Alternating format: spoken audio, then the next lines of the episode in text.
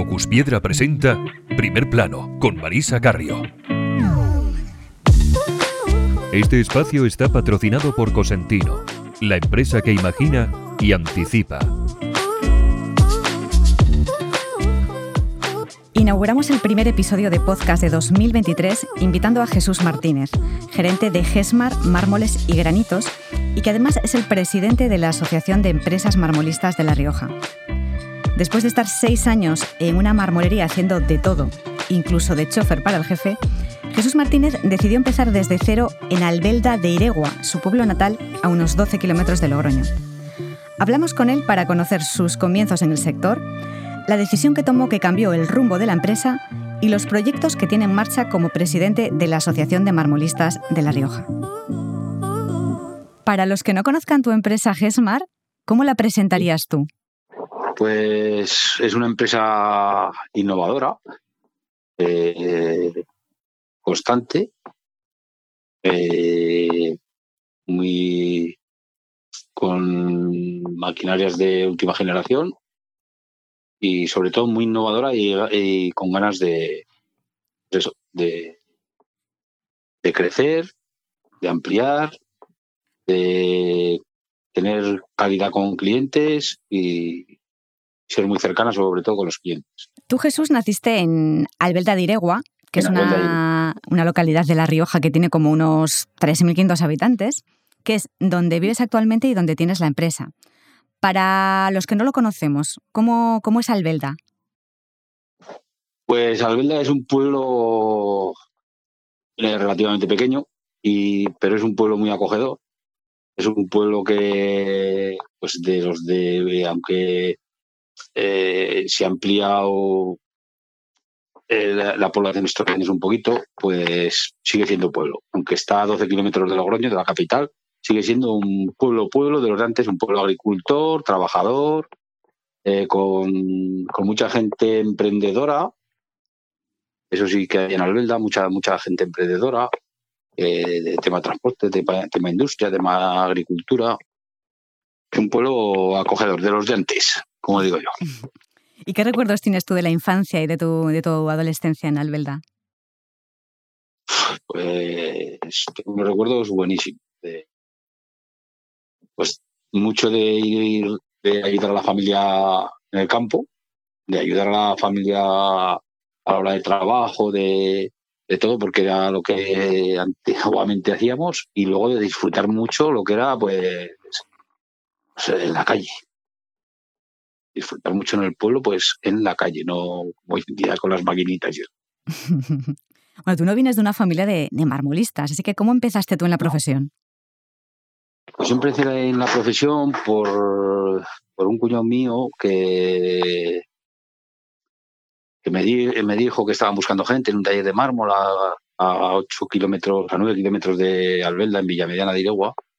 Y estábamos en una máquina de lo que eran cadenas y yo era muy nervioso, muy, muy inquieto y, necesitaba algo, necesitaba un oficio, algo.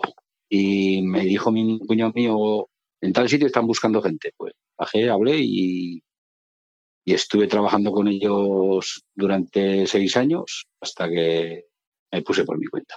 25 años ya di el salto. ¿Y qué recuerdos tienes de aquella época? ¿Qué tareas hacías en el taller? Es una marmolería que desapareció, ¿no? Que ya no existe. Sí, sí, es una marmolería que desapareció. Bueno, de hecho, desapareció, eh, pero sí que abrió otra marmolería uno de los hijos. Se separaron y tal, y abrió eh, uno de los hijos sí que está, pero la marmolería donde yo empecé desapareció. Y fue, fue, los trabajos, los trabajos que hacía yo ya era el pulir, hacer encimeras, hacer escaleras, hacer fachadas, eh, pero más que nada, pues eso, eh, pulido y algo de corte. El 80% de lo que hacía yo en el taller era pulido. Sí que, sí que también iba a colocar de vez en cuando, pero solíamos estar en el taller, pues yo, vamos, las, ocho horas fácilmente llevo muchos días de la semana, había, había días de la semana que no salía. ¿Y llegabas a tener relación con los clientes? Porque al final conociste un poco todo el proceso, o sea, todo lo que, lo que pasa en una marmolería, ¿no? Todos los procesos. Pero yo cuando salía a colocar, salía con el jefe y, porque el jefe no tenía carne de conducir, y entonces el chofer prácticamente era yo. Yo hacía de chofer al jefe, y entonces iba a medir, iba hablaba con los clientes, eh, colocaba con el jefe también.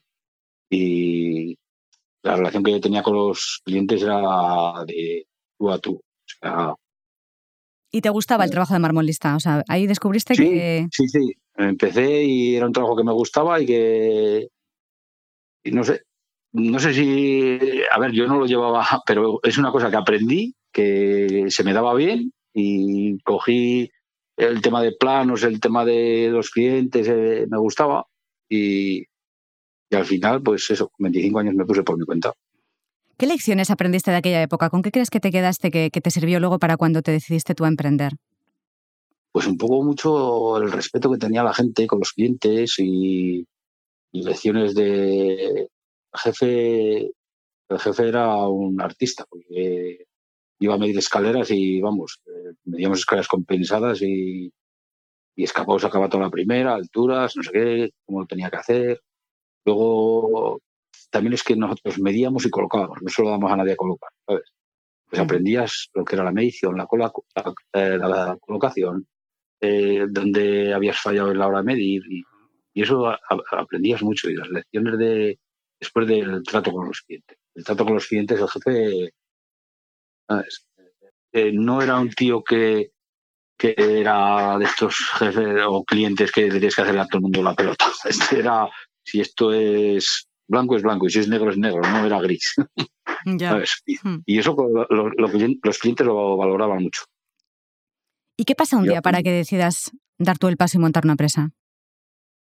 Es más, yo eh, estaba mi, mi cuñado que fue el que me dijo dónde estaba el trabajo, se dedicaba al mundo de la cocina, una carpintería, y yo tenía mucha amistad con el jefe, porque hacía cositas, hacía alguna chapucilla para él o lo que sea, y, un día me dijo, Joder, con lo que eres tú y tal y cual, trabajador, es trabajador, eres así emprendedor y tal y cual, pues si te pones por tu cuenta, yo te doy todo el trabajo que, y así empecé. ¿Y, empecé con él mm. y, y, luego eso, busqué más clientes y... ¿Y dónde te instalas en un principio y con qué máquinas empiezas a, trabajar? Vale, me instalo en, en una cuadra de vacas en el pueblo y empiezo a trabajar con una máquina que compré en Barbastro. Era un torpedo de máquina, que de hecho todavía la tengo por recuerdo, y empecé con eso. Me instalé, bueno, la cuadra que me instalé aquello era, acondicionamos como pudimos y para bajar las tablas teníamos hasta, bajamos las, tablas a, cortar a la máquina con un carretillo y aquello, vamos, lo haces hoy en día y te denuncian. Madre mía. O sea, que fueron unos comienzos duros. Duros, duros, sí. De trabajo de manual de lo de antes. De, de la vieja escuela a vieja escuela. De la vieja escuela a vieja escuela.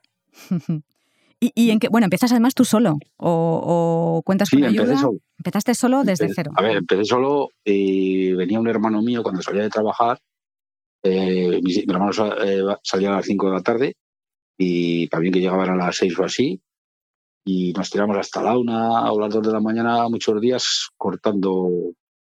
Cortábamos entre los dos, dejábamos todo preparado. Al otro día a las 7 a las 8 de la mañana llegaba yo al taller, eh, me ponía a pulir todo y si terminaba eso, bien, si no, esperaba ese día y al día siguiente pues a colocar, cogía con amigos del pueblo que estaban por ahí, iba al bar, a ver quién quiere trabajar esta tarde. Y venían y venga, pues tú, eh, mil pesetas, mil pesetas, eh, 500, 500, eh, estaba una hora, dos horas las que estarían. Y o sea, reclutabas gente en el bar, me estás diciendo, Jesús. En el bar, sí, sí, en el bar, por las tardes. iba por las tardes. Esa era tu oficina de empleo, entonces. Eso era, eso era. Yo iba al bar y si estaban dos sentados, ¿queréis venir esta tarde a ganar no sé qué? Ah, venga, pues que a mí no me importa. Venía uno, ayudaba a subir la encimera, colocaba la encimera, o iba y estaba conmigo una tarde colocando dos escaleras o tres escaleras, lo que estaría. Así estuve los, los seis primeros meses, ¿eh? a los seis, a los seis primeros meses ya tuve que coger un nombre. ¿Y en qué momento empezó a despegar la empresa? Digamos, ¿cuál fue un poco, crees tú que fue la clave para, para que hubiera un poco cambio de, paradigma? Para que dejaras de ir al bar a reclutar a gente. Eh, eso fue el, poco a poco, pero la clave, clave de que la empresa daría el boom fue el, invertir en maquinarias, en el ya cuando empezó la crisis del 2000, 2006 o así, o 2008, yo ahí pegué un salto tremendo. Porque eh, al final eh, decidí hacer lo que no hacía nadie, lo que, lo que por la zona no tenía nadie. Entonces me fui, compré unas máquinas de, control numérico, centros de trabajo, eh, máquinas cortadoras de control numérico y claro, hacía las cosas que, pues, que no hacía nadie por aquí alrededor. O sea que te quedaste con, con, buena parte del mercado entonces. Claro, porque empezó a verse por ahí, pues mira, este está haciendo escurridores, este ha empezado a hacer fregaderos que las, eh, no hace falta, eh, sabes, que con el escurridor empieza, y así, así empecé. Empezó el boca a boca, pues tal, y pues empezó a venir gente, y gente, claro, que busqué yo para esto, para... Y nada más. O sea, el boca a boca hizo mucho pero en invertir en maquinaria y ser una marmolería puntera en, pues eso, si al final no inviertes, pues te muere. ¿Y en qué momento está ahora la empresa? ¿Tienes capacidad para, ¿Tenéis capacidad para crecer más? ¿Vas a hacer más inversiones? Pues de momento tengo intención porque los hijos han quedado aquí conmigo en la empresa y entonces pues ya yo tengo intención porque soy un tío emprendedor y me gusta tener pues eso, último en maquinaria, eh, me gusta tener las máquinas que estén en condiciones y si hay una máquina que sale y las mías están sacando tres, pues y sacan cinco, pues a sacar cinco. entonces, me gusta eso, ¿me entiendes? Eh, soy un poco emprendedor. No, la chispa esa que tenía de joven la sigo teniendo.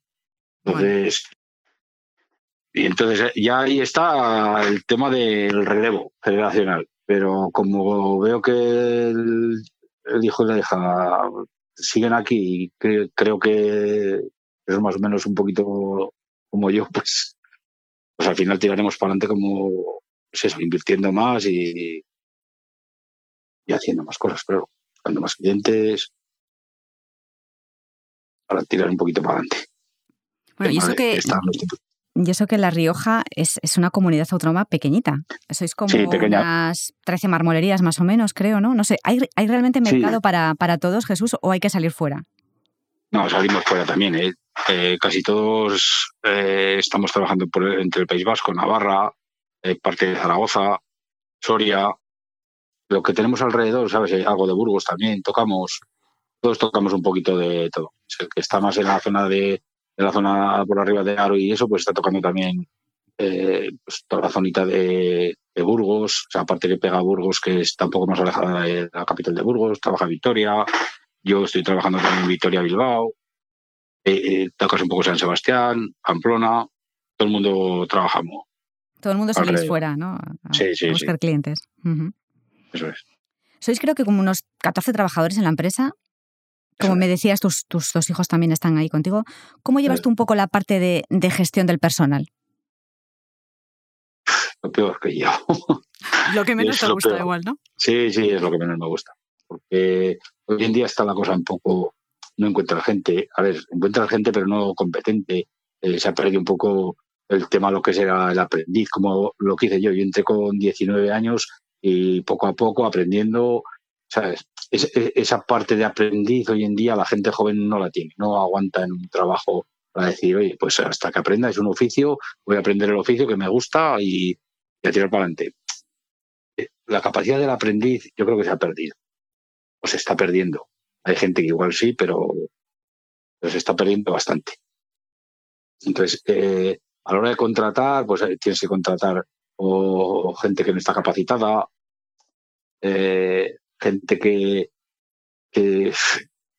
pues que está, ha estado trabajando en nuestros sitios, en unas fábricas, eh, la fábrica cerrado o lo que sea, viene y, no sabe trabajos manuales porque ha estado siempre en una máquina, eh, ¿sabes? Y están acostumbrados igual a estar en una fábrica con maquinaria y no hay manera de, que aprender un oficio. No todo el mundo, ¿eh? pero sí que está costando mucho eso. La figura del aprendiz de antes y lo que era el manual y aguantar en una empresa hasta que aprendes el oficio, eso yo creo que se está perdiendo. O sea que tus hijos lo van a tener también complicado para reclutar personal, ¿no? O cambia esto mucho la cosa, yo creo. Bueno, el año pasado se creó la Asociación de Empresas Marmolistas de La Rioja, de la que eres presidente. Y me gustaría que me contaras un poco qué iniciativas, eh, en qué iniciativas estás trabajando y en qué iniciativas vas a poner en marcha. Vale. Eh, pues eh, se creó, más que nada se creó por el tema de las pues, por el tema de la enfermedad. Pero sí que a raíz de hacer la, la asociación, pues estamos pues haciendo iniciativas. La, la principal que me estoy centrando es en, hacer cursos de formación. De formación con la Fundación Laboral de la Construcción de La Rioja. Eh, hemos conseguido ya una subvención de 6.000 euros para este año que viene hacer cursos de formación para personal de taller, para cosa manual. Y estamos intentando a ver, eh, ahora nos han dado la subvención, eh, tenemos donde realizar el curso, tenemos la maquinaria, tenemos los, eh, los profesores y ahora necesitamos que se apunte gente. Pero sí que estamos, estamos, hemos conseguido eso. Estamos también, pues, con la iniciativa de, comprar, por ejemplo, entre todos para sacar precios, porque según están los tiempos, entonces comprar cantidades, por ejemplo, hemos empezado con el tema de, suministro de siliconas, de pegamentos. O sea, intentando hacer compras conjuntas para todos los asociados, ¿no? Para sacar precio, eso es. Y la verdad que en tema de siliconas y así estamos consiguiendo. Ahora voy vamos a intentar el tema de la ropa, a ver si podemos trabajar todos con la misma empresa para que para que sacar precio también todos. ¿sabes? Eh, como ahora nos tienen que lavar la ropa y tal, y te lo tienen que certificar, pues lo mismo. Las limpiezas de los talleres, cuando tienes que hacer una vez al año una limpieza general eh, de polvo de estancamiento, pues también queremos hacerlo con la, a ver si podemos conseguir hacerlo con la misma y sacar precio. O sea que estás, estás peleando con proveedores, ¿no? Intentando. Con proveedores, eso es, el tema mascarillas, Hemos conseguido muy, buen precio en el tema de las mascarillas, más siliconas. Estamos poco a poco pues haciendo cositas para que, pues basta que hemos creado la asociación para, para que vaya adelante y conseguir de todos entre los 11, pues porque estamos 11, pues entre los 11 conseguir cosas. Perfecto. Quería preguntarte también un poco qué cambios estás notado tú en el mercado, ¿no? Además de que ahora tenéis que trabajar con muchísimos más materiales, los clientes se gastan más dinero en la encimera, también es verdad que son más exigentes, pero quería preguntarte qué sensaciones tú tienes, eh, tienes tú sobre, sobre cómo, cómo está evolucionando el, el, mercado y qué cambios estás percibiendo. El mercado eh, evoluciona, evoluciona, para mí eh, con, este tema de las tecnologías, está evolucionando al ya. Esto compro, esto quiero. Entonces, yo hay muchas veces que le digo a, la gente en que, hay que tener un poquito más de paciencia, porque son trabajos que hacemos manuales. Y, requieren unos días de trabajo. Entonces, la gente es muy exigente a la hora de los tiempos. Se exige más rapidez en cuanto a la fabricación, ¿no? Los plazos de fabricación. eso, es. eso es. Los plazos de fabricación se exige, se exige mucho. Y y luego también en la calidad sobre todo. O sea, calidad se exige mucho y... Pues, pero eso, yo también comprendo que una encimera vale, vale mucho dinero y hay que, dejarlo muy bien. Pero se exige mucho. El nivel de exigencia ha, cambiado un montón. Luego en, los plazos es una pasada, porque además es que te llaman por teléfono, la mides y al otro día no, pero al segundo día y oye, y que tengo que tener previsión a ver cuándo me lo vas a poner y me vas a poner para final de semana. si no, para principio la que viene. O sea, es que... ¿Qué plazos estás dando ahora de fabricación más o menos a los clientes? Nosotros estamos dando entre 7 y 10 días. Una cosita así.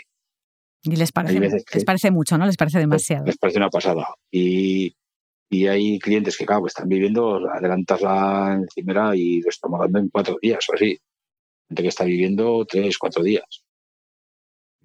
es lo que más adelantamos. Pero lo demás en 7, 10 días, hay algunas que tienen mucha complicación y tal, pues oye, es un poquito más de plazo, ¿sabes? Pero vamos, lo normal es entre 7 y 10 días.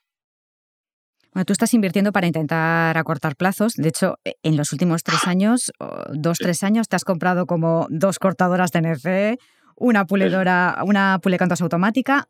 ¿Cuánto te has podido gastar en maquinaria e, en, los últimos años?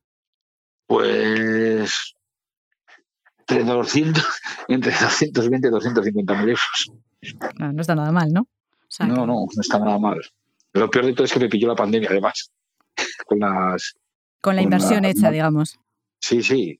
Fue montar las dos últimas máquinas que monté y al mes me cerraron.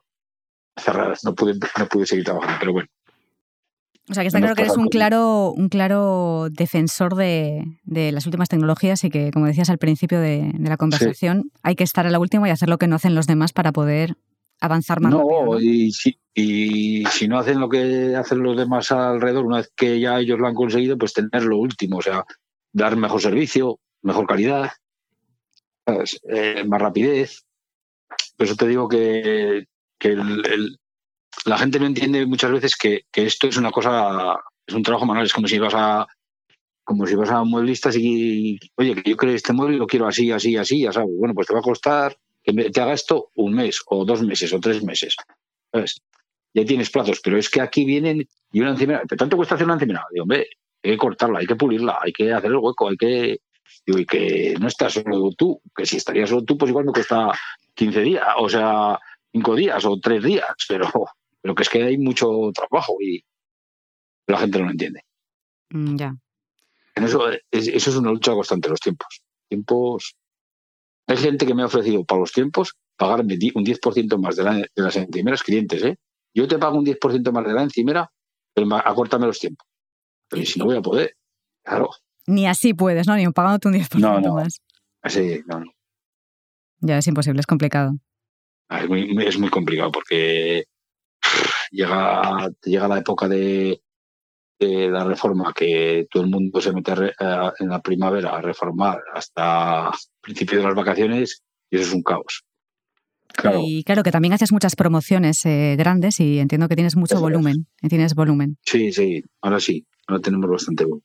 Porque hacemos promociones de obras grandes y, Pero aparte de eso, siempre tú siempre adelantas más el particular, ¿entiendes? Pero aunque adelantes el particular, es que no tienes tiempo. Bueno, hablando de cifras, que me da bastantes cifras, no sé si sabes que tenemos un ranking de la encimera más cara fabricada por un marmolista. Y bueno, pues a todos los entrevistados desde hace un tiempo les pregunto cuál ha sido la encimera más cara que han fabricado, vamos, lo máximo que, has cobrado por un trabajo. Yo lo máximo que he cobrado por un trabajo creo que está entre los 12 y los 15 mil euros una encimera creo, ¿eh? recordar, miré y está entre eso. Pero voy, estoy haciendo un trabajo ahora mismo que cuesta 32.000 euros y es un, un mostrador y una encimera de baño. Es en Presuri. ¿Y, ¿Y cómo es? ¿Tiene alguna característica particular? ¿Es mm, muy grande? Me imagino, muy grande, ¿no? Es, es un mostrador que, es, que no es muy grande, pero son piedras semipreciosas el Presuri. Lo lleva Consentino. Estamos haciendo un trabajo para. O sea, que quieres encabezar el ranking entonces, ¿no? Del trabajo más. No lo sé, no lo sé. no sé si será el ranking, habrá más trabajos también, porque, porque he hecho bastantes de. He hecho trabajos bastante buenos porque en las cocinas pues hemos forrado paredes, hemos hecho encimeras tremendas, porque hay cocinas que, casas que son. Yo hice una, una cocina en San Sebastián y era tremenda. A veces hacen trabajos, la verdad, que, que, da gusto, ¿no? Luego ver el resultado. Sí, sí, no, porque vas y luego he estado en la misma casa haciendo los baños y la, la, encimera la habíamos hecho igual cuatro años antes y el tío felicitarte y bueno, llamarte a hacer los baños por aforrar los baños por eso, porque, porque el trabajo quedó bien y contentísimo y eso es de agradecer. ¿Y qué previsiones tienes para este 2023? ¿Cómo te van a ir las cosas este año? Yo, si no cambia nada, porque hoy en día esto es una, incertidumbre, porque de la noche a la mañana te cambian leyes, te cambian no sé qué, hay una guerra, hay una pandemia. Entonces, como ya no sabes lo que va eso, pero las previsiones que tengo yo para el 2023 son bastante, bastante buenas. Yo tengo promociones hechas y firmadas y yo las tengo bien. Sé que por ahí está la cosa un poquito más floja, que está, pero yo con las promociones que tengo, si no cambia mucho la cosa, lo tengo cubierto. Bueno, Jesús, pues muchísimas gracias por, por aceptar la invitación, por estar con nosotros y dedicarnos este tiempo para contarnos, pues eso, tu vida y tu trayectoria profesional. A ti por llamarme y muchas gracias por todo. Decía el cirujano francés Víctor Pauchet que el trabajo más productivo es el que sale de las manos de un hombre contento. Jesús es sin duda un hombre que disfruta de su trabajo y cuya empresa no ha dejado de crecer en los últimos años. Ha llevado al extremo su idea de invertir en nuevas tecnologías y estar a la última en todo lo que se cuece en el sector. Con una segunda generación ya incorporada en la empresa, Gesmar Mármoles y Granitos tiene todavía mucha historia por escribir. Este espacio está patrocinado por Cosentino, la empresa que imagina y anticipa.